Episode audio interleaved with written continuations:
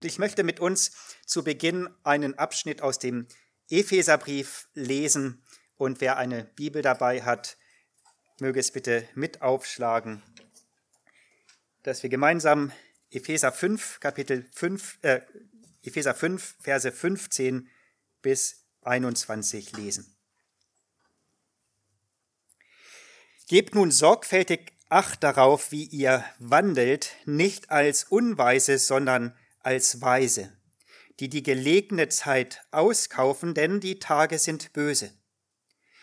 Darum seid nicht töricht, sondern verständig, was der Wille des Herrn sei, und berauscht euch nicht mit Wein, in dem Auf, Aus, Ausschweifung ist, sondern werdet mit dem Geist erfüllt, redend zueinander in Psalmen und Lobliedern und geistlichen Liedern, singend und spielend dem Herrn in eurem Herzen, danksagend alle Zeit für alles dem Gott und Vater im Namen unseres Herrn Jesus Christus, einander untergeordnet in der Furcht Christi.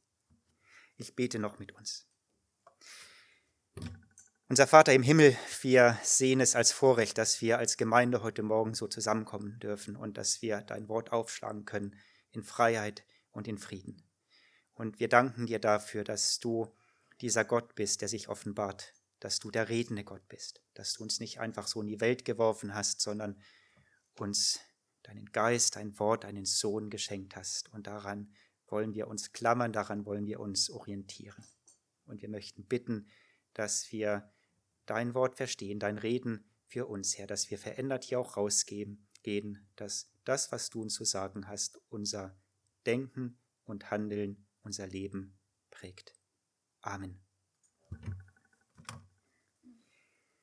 Und mitten in diesem Textabschnitt, den ich vorgelesen habe, steht die Aufforderung, um die es geht, seid verständig, was der Wille des Herrn sei.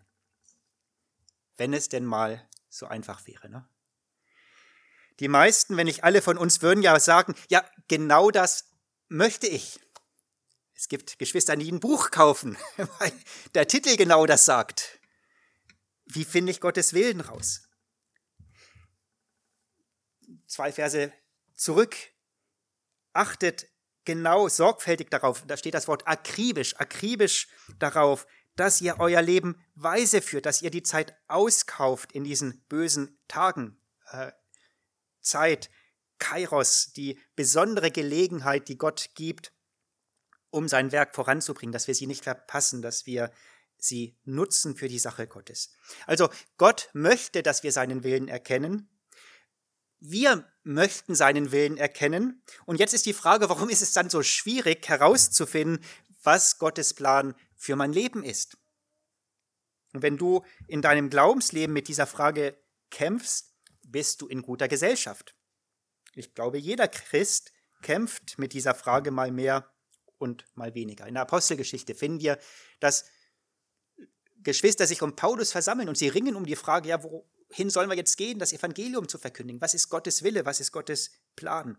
Wir denken an den Herrn Jesus selbst in Gethsemane. Er rang mit der Frage, Vater, dein Wille soll geschehen.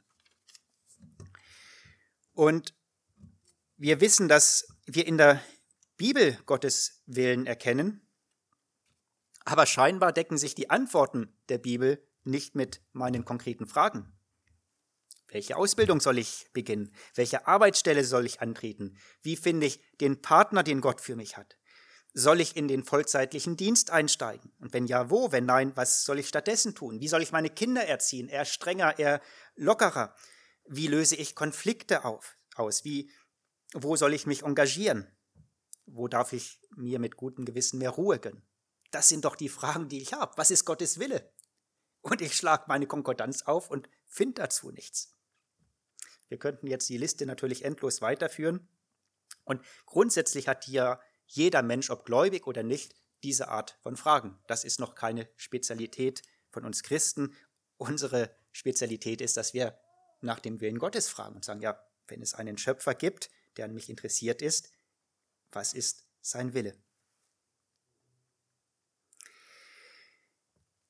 Das wusste auch Paulus und äh, auch Paulus ging nicht davon aus, dass wir in dem Wort Gottes eine Anleitung haben.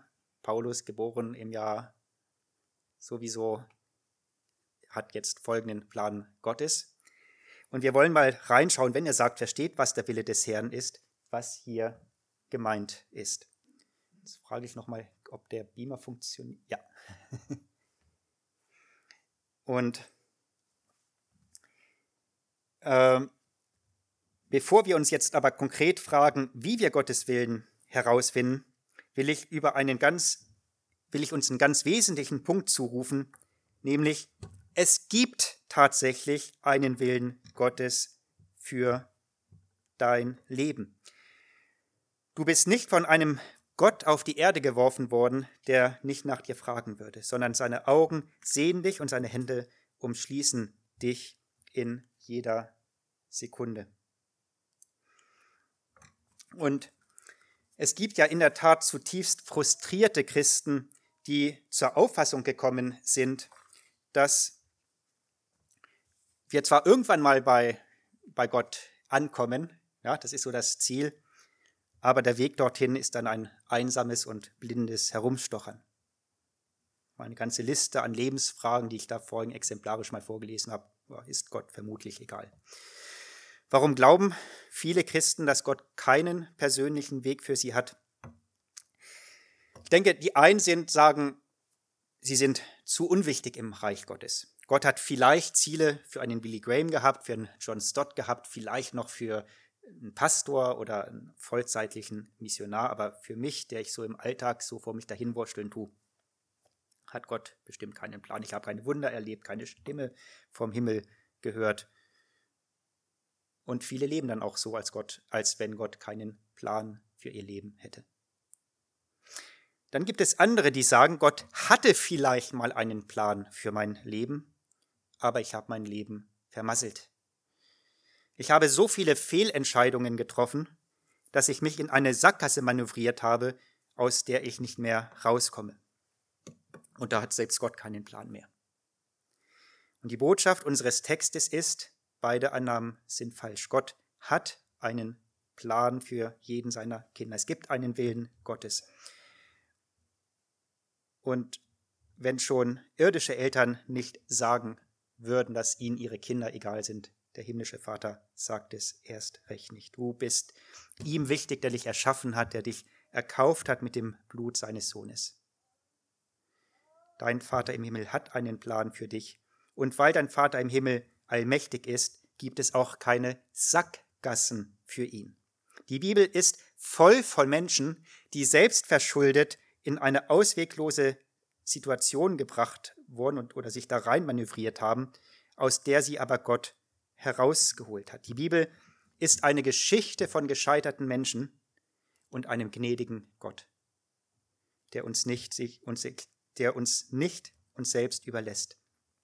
Paulus selbst war so eine gescheiterte Persönlichkeit. Er hatte alles falsch gemacht. Er hatte Blut an den Händen, weil er Christen, Männer wie Frauen ins Gefängnis gebracht hat, das Todesurteil über sie gefällt hat. Und das konnte er auch nicht mehr gut machen. Er konnte die Märtyrer nicht mehr zum Leben erwecken. Diese Schuld, die war für immer mit seinem Namen verbunden. Wenn einer in einer Sackgasse war, könnte man sagen, Saulus von Tarsus. Aber der allmächtige Gott konnte sein Leben auf ein ganz neues Gleis stellen. Wir denken an Mose. Alles falsch gemacht. Er war auch ein Mörder. Hat sich auf die Flucht begeben, ist in eine Wüste geheiratet und hat da wahrscheinlich auf seinen Tod gewartet. 80 Jahre war er alt.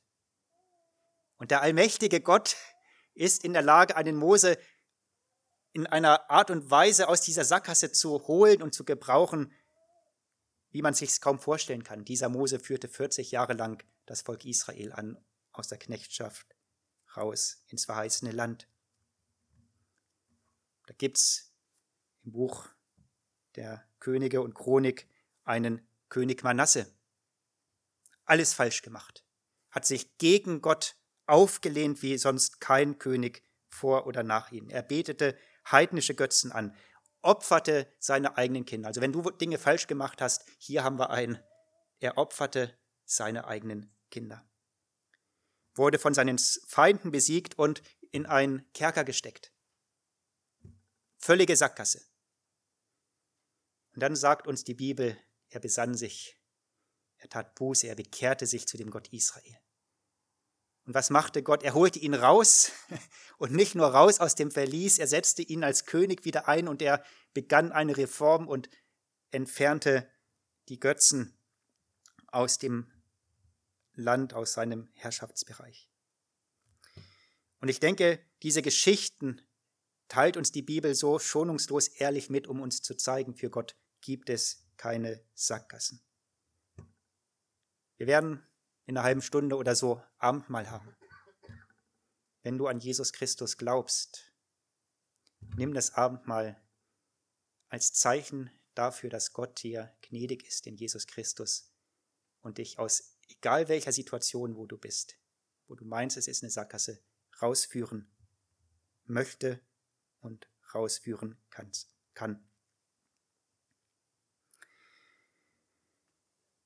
Und die Tatsache jetzt aber, dass Gott einen Plan hat, einen Willen Gottes für unser Leben, ähm, ist einmal konkreter als so der allgemeine Wille, den wir in der, in der Bibel finden, der nicht losgelöst ist von dem Willen Gottes für mein Leben. Der allgemeine Wille Gottes, den, den haben wir in der Bibel und wir werden auch noch mal drauf äh, zu sprechen kommen. Aber es gibt auch diese Kairos-Zeiten, diese Gelegenheiten, die Gott in einem Leben gibt und wo er, er mich leiten will. Was aber auf der anderen Seite nicht bedeutet, dass wir zu Automaten werden. Was nicht bedeutet, dass uns, wenn wir Christen werden, dass uns Antennen wachsen und Gott uns mittels einer Fernsteuerung durch die Gegend führt. Und es gibt Christen, die erwarten das, so Art geistliche Antennen und die passiv irgendwo warten, bis sie vielleicht irgendeine Stimme hören. Und wenn ich jetzt keine Stimme höre, ja, dann kann ja Gott nicht irgendwie zu mir geredet haben. Und ich habe hier dieses Bild von einem Schiff gebraucht äh, als Symbol für unser Leben. Dein Schiff auf See lässt sich wann am besten steuern? Wenn es in Bewegung ist. Und ich möchte zu euch reden als zu Geschwistern, die sich in Bewegung finden und die Gott aber leiten möchte. Ja, warum können wir davon ausgehen, dass Gott jetzt nicht mit einer Fernsteuerung darauf wartet und sagt, ich kriege aber irgendwie anscheinend kein, kein Signal rüber? Wir haben, glaube ich, viele Eltern unter uns. Und wenn ich jetzt Eltern fragen würde, was habt ihr einen äh, Plan für eure Kinder? Ich hoffe, dass sie sagen, ja, ich habe schon eine Vorstellung, ein Ziel für meine Kinder. Aber ich habe noch keinen Vater, keine Mutter gefunden, die gesagt hat, ja, mein Ziel ist, dass meine Kinder wie Roboter funktionieren und nur dann zucken, wenn ich irgendwo was bewege. Sondern im Gegenteil, viele Eltern würden sagen, wir möchten, dass sich unsere Kinder entfalten, dass sie ihre eigene Persönlichkeit entwickeln. Dass ich habe schon Vorstellungen als Vater, als Mutter, in welchem Rahmen sie unterwegs sein sollen, aber mein Wunsch für sie ist, dass sie zu erwachsenen, reifen äh, Menschen werden. Und diese Form der Beziehung, die hat Gott auch zu seinen Kindern. Eine gewisse Breite. Wir sehen es bei Paulus, er sagt an einer Stelle, 1. Korinther, ähm, es ist alles erlaubt, aber nicht alles dient zum Guten. Er sagt, ja, es, es gibt eine Spannbreite ganz am Anfang in der Bibel. Denkt an Adam, sein erster Auftrag lautete, den Tieren Namen zu geben. Und Gott, was macht er? Er flüstert dem Adam nicht ins Ohr, wie er den Elefanten und den Löwen zu benennen hat, sondern es heißt wortwörtlich, Gott brachte die Tiere zum Menschen, um zu sehen, wie er sie nennen würde. Und wie irgendein Mensch ein lebendiges Wesen nennen würde, würde so sollte sein Namen sein, Name sein. Also da sehen wir diese Breite, die wir auch haben. Deswegen das Bild von einem Schiff, und nicht das Bild von einem Zug, der auf einem festen Gleis unterwegs ist. Und jetzt kann man sagen, naja, aber die Bibel redet doch davon, Jesus ist der Kyrios, der Herr, und der Paulus bezeichnet sich als Sklave. Das ist doch eher so dieses Bild von, hier schnipst jemand und dann muss der Sklave spurten. Das Verhältnis ja, Christus ist der uneingeschränkte Herr, wir sind seine Diener. Aber Sklaven oder Knechte in der Bibel haben extrem viel Verantwortung sehr häufig. Denkt an Josef im Haus des Potiphas. Äh, dem hat quasi das gesamte Haus gehört, in dem er agieren konnte. Abraham sandte seinen Knecht los, um verantwortungsvoll einen, äh, eine Frau zu finden für seinen Sohn. Große Aufgabe und die konnte er ausfüllen. Also das Bild, das äh, Paulus hier zeichnet, wenn er sagt, ich bin Sklave Christi, ist nicht der Mensch in einer Galeere, der äh, keine zwei Zentimeter nach rechts oder links tun kann. Das alles ist jetzt wichtig gewesen, dass wir verstehen, was meint die Bibel mit Plan Gottes, was meint die Bibel mit Willen Gottes. Und jetzt aber die Frage, ja Jens, jetzt komm mal zum Punkt, jetzt interessiert mich ja, wie kann ich das denn herausfinden? Ich war nie so gut in der Schule mit Zeichnen, aber ich habe es versucht. Vielleicht kommt so ein bisschen raus, was es sein soll. ähm, das Bild eines Schiffs und ja, was braucht es, damit äh, dieses Schiff vorankommt? Es braucht ein Segel erstmal, um Fahrt aufnehmen zu können. Was treibt uns Menschen an? Jedem Handeln, jede Entscheidung geht in aller Regel das Denken voraus. Und Paulus knüpft auch da an und sagt, seid nicht töricht, sondern versteht, was der Wille des Herrn ist. Und so möchte ich dieses Segel als Bild für unseren Verstand gebrauchen. Und da zucken jetzt vielleicht schon einige zusammen und sagen, ja, ist das denn jetzt hier so richtig, wenn Paulus sagt, wir sollen etwas verstehen und wenn jetzt hier unser Verstand hervorgehoben wird, in Sprüche 3, Vers 5 steht doch ganz klar, verlass dich eben nicht auf deinen Verstand, sondern auf den Herrn in all deinen Wegen. Aber auf der anderen Seite, wir sind im Buch der Sprüche unterwegs, ganz am Anfang, Kapitel 1, Vers 2, steht, dass Salomo Worte des Verstandes aufgeschrieben hat, die verstanden werden sollten. Ja, was nun? Verstand ja oder nein? Es gibt einen Unterschied, ob wir den Verstand gebrauchen oder ob wir uns darauf verlassen.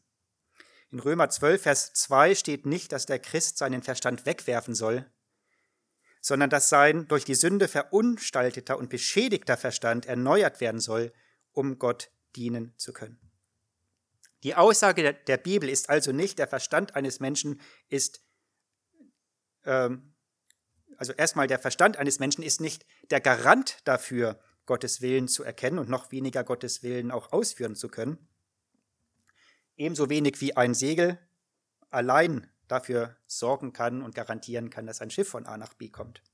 Aber ohne Segel geht es dann auch nicht und Gott bedient sich ganz offensichtlich unseres Verstandes, um uns seinem Will, seinen Willen kundzutun. Das sehen wir im Buch der Sprüche und eben auch hier beim Paulus. Versteht, was der Wille des Herrn ist.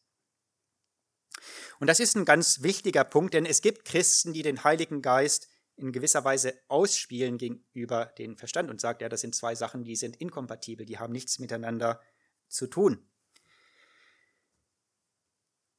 Und Heilige Geist würde bedeuten, ja, wenn irgendwas Außergewöhnliches passiert, wenn eben der Verstand außen vor bleibt, dann kann ich Gottes Willen erkennen. Und in Wirklichkeit ist aber genau das Gegenteil der Fall. Gott redet in aller Regel zu unserem Verstand.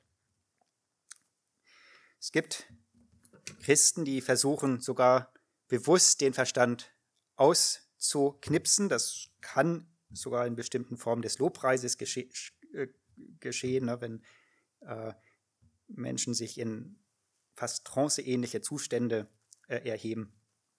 Oder ähm, immer wieder zu finden, ja, ich habe eine Frage, ich will eine Antwort Gottes.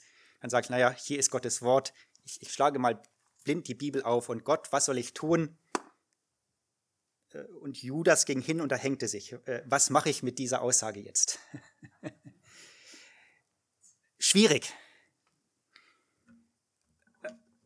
Gott kann nicht zu mir sprechen, äh, oder kann Gott nicht zu mir sprechen, wenn jetzt meine Augen zufällig auf ein Wort fallen? Ja, äh, kann er schon. Die Bekehrung des Augustinus war ja so, ne? er fand eine Bibel aufgeschlagen, las die letzten zwei Verse von Römer 13 und bekehrte sich, aber er hat es gelesen, er hat es verstanden, dass hier von Buße die Rede ist und hat das auf sein Leben bezogen und tat, was er tat, Buße. Das war schon auch ein Prozess äh, des Verstandes und Gott hat es so geführt, dass er diesen, diesen Vers erstmal zufällig da gefunden hat. Aber die Wirkung, die sein Leben entscheidend beeinflusst hat, ging durch seinen Verstand.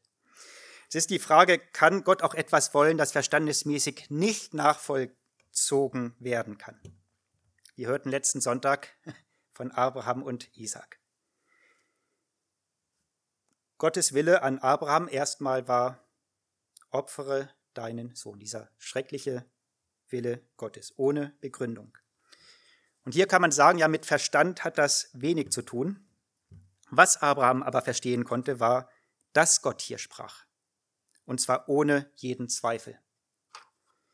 Und ich glaube, dass es Sondersituationen geben kann, wo Gott seinen Willen zeigt und der Wille Gottes im Widerspruch zu den Schlüssen unseres Verstandes steht. Fast jeder Missionar hat schon mal so eine Situation in seiner Biografie erlebt.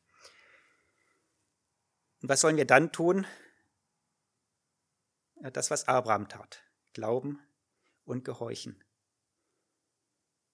Aber ich füge auch hinzu, je mehr ein der Wille Gottes vom Verstand abweicht, desto klarer und deutlicher redet Gott, dass wir wirklich wissen, hier redet. Wie redet er? Da musst du dir keine Sorgen machen. Wenn Gott dir etwas sagen will, dann macht er es so deutlich, wie beim Abraham, dass du es weißt. Die Bibel ist eine lange Geschichte von ungehorsamen Menschen. Ich habe kein Beispiel gefunden, wo der Grund des Ungehorsams darin lag, dass Gott unklar geredet hätte. Die Schuld lag immer bei dem, der es durchaus verstanden hat, aber dann nicht gehorchen wollte. Also ja, es gibt Situationen, wo wir sagen, naja, wenn wir jetzt rein auf der Vernunftsebene bleiben, klingt diese Entscheidung komisch. Und Gott ist größer und kann zu dir reden, kann zu mir reden, wo man sagt, okay, es ist trotzdem Gottes Wille, was tue ich? Glauben und gehorchen. Aber Gott ist in der Lage, es zweifellos zu machen auf seinen Weg, so dass du es verstehst. Wir kommen aber nochmal zum Regelfall zurück. Äh, Gott schaltet unseren Verstand nicht aus. Selbst Abraham versetzte Gott nicht in Trance, dass er wie ferngesteuert nach Moria wanderte drei Tage lang, sondern er bereitete seine Reise vor und machte sich auf den Weg. Die Bibel misst dem Verstand also einen hohen Stellenwert zu, ohne ihn zu verabsolutieren und zu sagen, naja, alles, was logisch erfassbar ist, ist Gottes Wille. Der Verstand ist mehr ein Instrument, so wie ein Segel und nicht eine Kraft an sich, noch dazu ein beschädigtes Instrument durch die Sünde. Und so seht ihr eben, warum ich dieses Bild auch gebraucht habe. Ähm, das Segel selbst bringt letztendlich nicht das Schiff vorwärts, es ist aber ein in der Regel nötiges Instrument zum Vorankommen. Die eigentliche Energie kommt von woanders her. Und weil der Verstand so ein wichtiges Instrument ist, darf es auch nicht außer Gefecht gesetzt werden. Wie kann das passieren, dieses außer Gefecht setzen des Verstandes? Paulus nennt einen, äh, ein Beispiel berauscht euch nicht voll Wein. Warum sollen wir uns nicht berauschen? Weil der Verstand dadurch ausgeknipst, ausgeknipst wird. Alkohol, Drogen, die ich von außen einnehme, was machen die? Knipsen den Verstand aus, also das Regelinstrument, das Gott gebraucht, um mich zu führen. Es gibt auch Drogen, die der Körper selbst erzeugen kann. Emotionen, ähm, die zu inneren Drogenausschüttungen führen. Ne? Wenn ich Angst und Stress habe, gibt mein Hirn meinen Nebennieren ein Signal, dass sie Cortisol, äh, Cortisol und äh, Adrenalin ausschütten sollen. Das macht mich kurzfristig leistungsfähig, dass ich kämpfen kann, dass ich weglaufen kann oder so. Aber auf Dauer äh, schränkt es meine kognitiven Fähigkeiten ein. Ähm, einige sagen, wer ihr kennt es, äh, Verliebte sind unzurechnungsfähig. Äh, da steckt was dahinter, denn äh, verliebt sein ist jetzt mal rein physiologisch auch äh, eine Dopaminausschüttung, eine äh, Ausschüttung eines starken Glückshormons, das ähnliche Wirkung haben kann wie Amphetamine oder sogar äh, Kokain, einfach so von dem, was im äh, Hirn losgeht. Jetzt sagt die Bibel nicht, naja, dann vermeidet alle Emotionen, das, das ist auch nicht meine Botschaft heute Morgen. Meine Botschaft ist, wenn dir dieser Zustand bewusst ist, dann kann man vielleicht auch schon mal eine Entscheidung verschieben. Die Ärzte wissen das. Wenn ich eine Narkose hinter mir habe, muss ich unterschreiben, dass ich an dem Tag keine wichtigen Geschäfte abschließe. Und wenn aus anderen Gründen ich merke, dass mein Denkvermögen eingeschränkt ist, wenn nicht gerade lebensnotwendige Sachen anstehen, warte. Wenn es von Gott ist, kommt es wieder. Wenn ich eine Panikattacke habe, denke ich vielleicht nicht in dem Moment über einen Umzug nach, ob das jetzt Gottes Wille ist. Wenn ich frisch verliebt davon träume, dass ich mit meiner Anvertrauten auf eine einsame Insel umziehe, muss das nicht unbedingt der Wille Gottes für mein Leben sein. Und man kann erst einmal an der Stelle auch abwarten. Und nochmal, wenn etwas vom Herden ist in dieser Situation und man wartet, es kommt in der Regel wieder als Zeichen, als, als Gelegenheit. Wir fahren weiter. Wir haben schon gehört, der Verstand allein ist eher ein Instrument als eine Antriebsquelle. Gott leitet durch seinen Geist. Ein Schiff braucht nebst Segel was? Den Wind. Und äh, dieser Vergleich Heilige Geist und Wind, den kann ich ja sehr äh, biblisch fundiert machen. Den hat der Herr Jesus in Johannes 3 ja auch schon gemacht.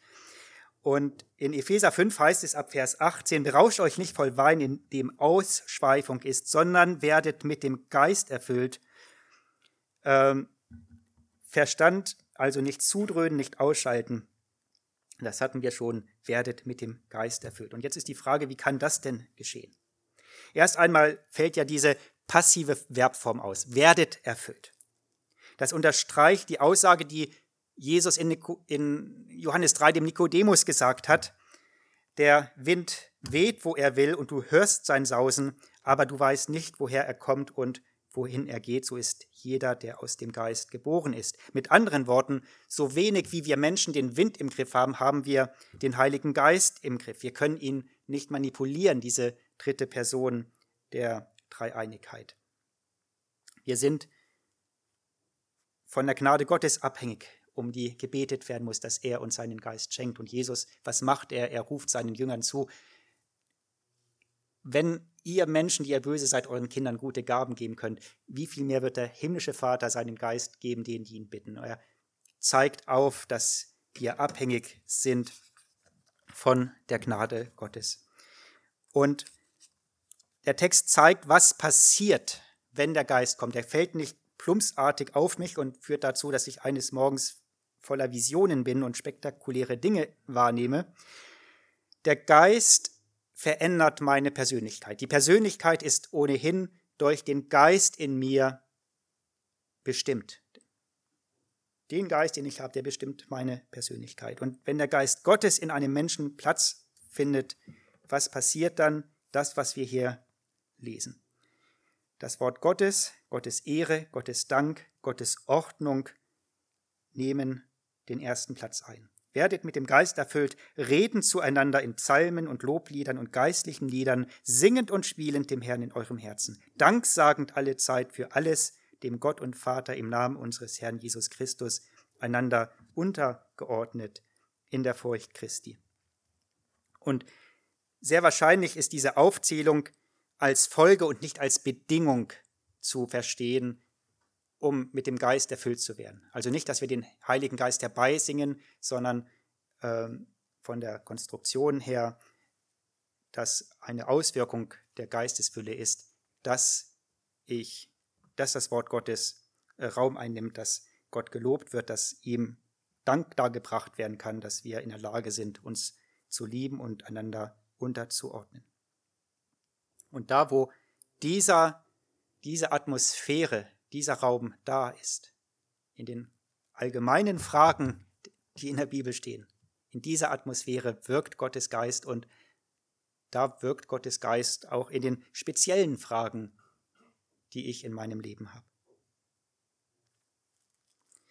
Das andere stimmt aber auch in einer Gemeinschaftsatmosphäre, wo das Wort Gottes nur im Hintergrund ist, wo der Lobpreis nicht existiert, wo kein Dank da ist, sondern nur Anklagen und chaotische Zustände herrschen, wird der Heilige Geist erst was tun?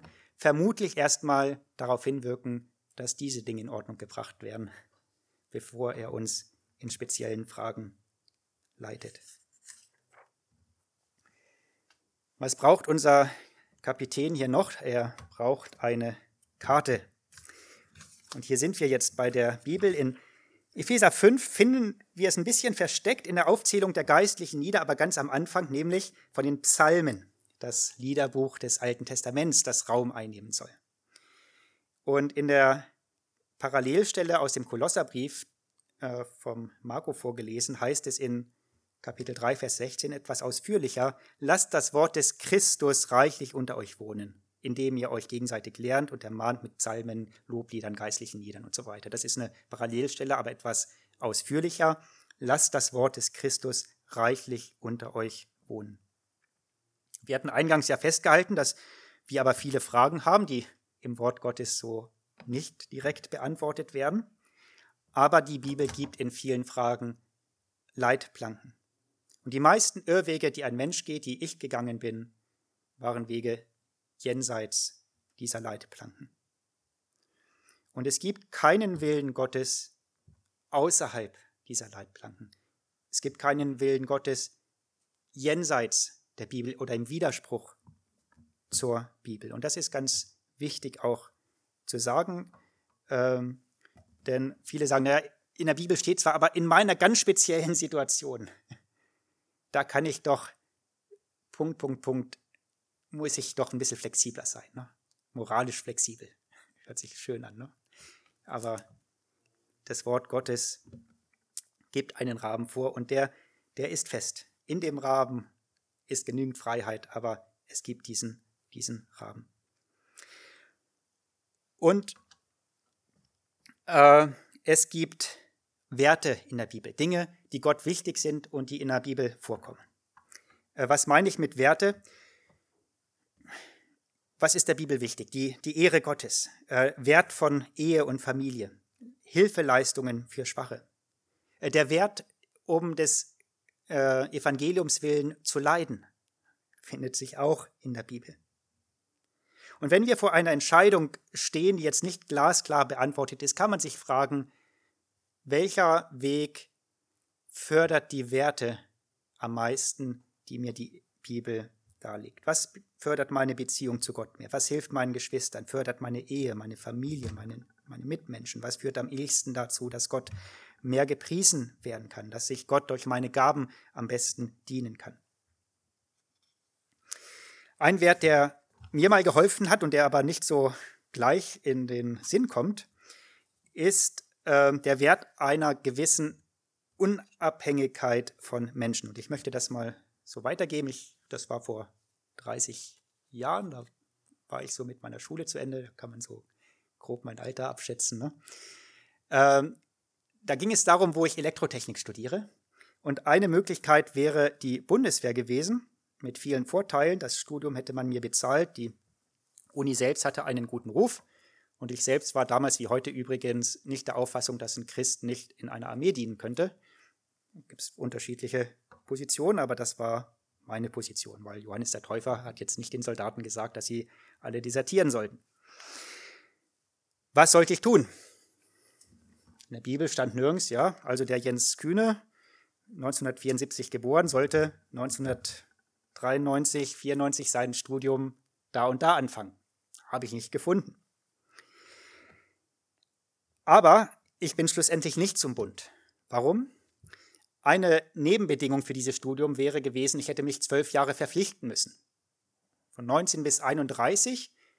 31 für einen 18-Jährigen ist so kurz vor Rente.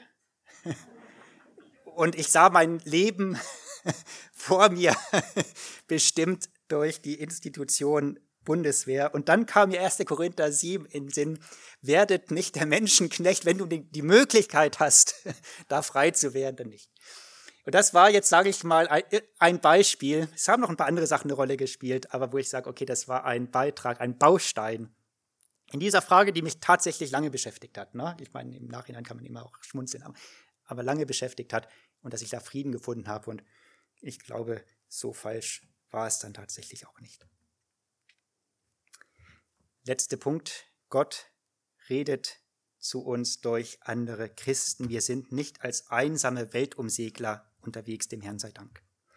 Ich komme nochmal zurück auf Vers 19, wo es heißt, redet zueinander mit Psalmen, geistlichen Liedern und so weiter.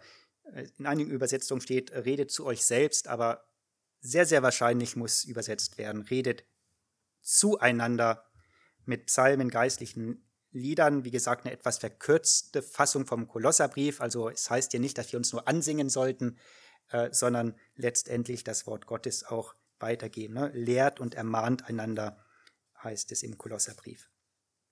Warum steht dieser geistliche Austausch unter Glaubensgeschwistern im Zusammenhang mit dem Herausfinden von Gottes Willen? Zum einen hängt es mit der Tatsache zusammen, dass der Heilige Geist Freude an Gemeinschaft und Einigkeit von Glaubensgeschwistern hat und diese kommt im Leib Christi in der Gemeinde zum Ausdruck. Und ich habe es oft erlebt, wie Christen durch andere Christen darauf hingewiesen wurden, welche Gaben sie haben und wurden ermutigt, eine Gabe mal zu entfalten und, und auszuprobieren. Und äh, wir erleben, wie Christen andere vielleicht mal ermahnen und sagen, hör mal zu, da hast du einen Charakterzug. Ich möchte dich mal darauf hinweisen, denk doch mal drüber nach.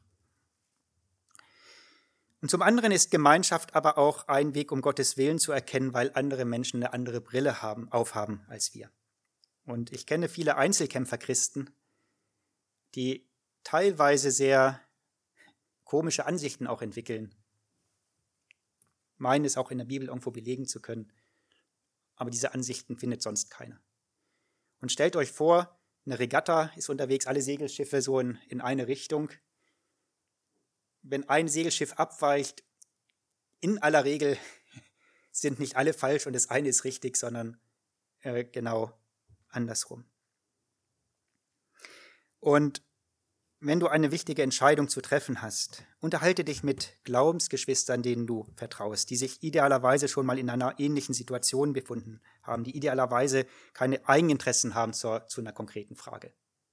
Also wenn dich die Frage beschäftigt, soll ich in die Außenmission nach Afrika, deine Eltern nicht gläubig sind, wäre es vielleicht nicht optimal, die eigene Mutter zu fragen, ob du jetzt zehn Jahre nach Afrika sollst. Es wäre aber auch nicht optimal, den ähm, an Burnout leidenden Missionar vor Ort zu fragen, der sagt, jede Hilfe nur willkommen. Aber es könnte helfen, vielleicht einen anderen Missionaren zu fragen, der eine ähnliche Situation mal durchgelebt hat und sagt, du, du kennst mich, du kennst die Situation, was denkst du, könnte es Gottes Wille sein? Und Gott gebraucht das. Finden wir ähm, in der Bibel immer wieder, der Apostel Paulus hatte mal eine Vision, dieser Mann aus Mazedonien, der gerufen hat, äh, komm her und hilf uns. Und trotzdem, was hat Paulus gemacht? Er berief, beriet sich mit seinen Glaubensgeschwistern. Und dann haben sie gemeinsam erkannt, ja, äh, das ist Gottes Wille. Es war eine gemeinschaftliche Entscheidung. Kann es Entscheidungen geben, die gegen die Stimme von Geschwistern geht und die trotzdem Gottes Wille ist, äh, Gottes Willen entsprechen? Äh, ja, ähnlich wie beim Verstand würde ich sagen, gibt es. Wenn Abraham gefragt hätte, in so in seiner Sippschaft, was denkt ihr, mein Sohn schlachten oder nicht, Abstimmung, schwierig. Paulus hat mal gesagt, liebe Geschwister, äh, ich möchte nach Jerusalem. Ein Prophet stand auf, hat gesagt, wenn du nach Jerusalem ziehst, reist, da wird man dich gefangen nehmen. Man hat darüber beraten, einmütig hat man versucht, Paulus davon abzuraten. Paulus ging trotzdem, warum? Weil Gott so glasklar anderweitig zu ihnen gesprochen hat.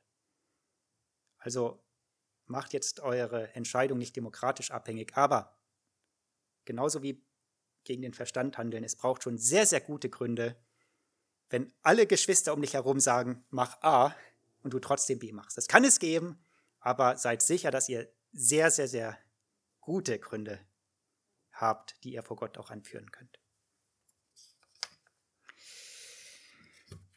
Ja, ich möchte zusammenfassen, ganz kurz. Wir hatten festgehalten, dass es einen persönlichen Willen Gottes für unser Leben gibt. Es gibt weder unwichtige Kinder Gottes noch Sackgassen für Gott.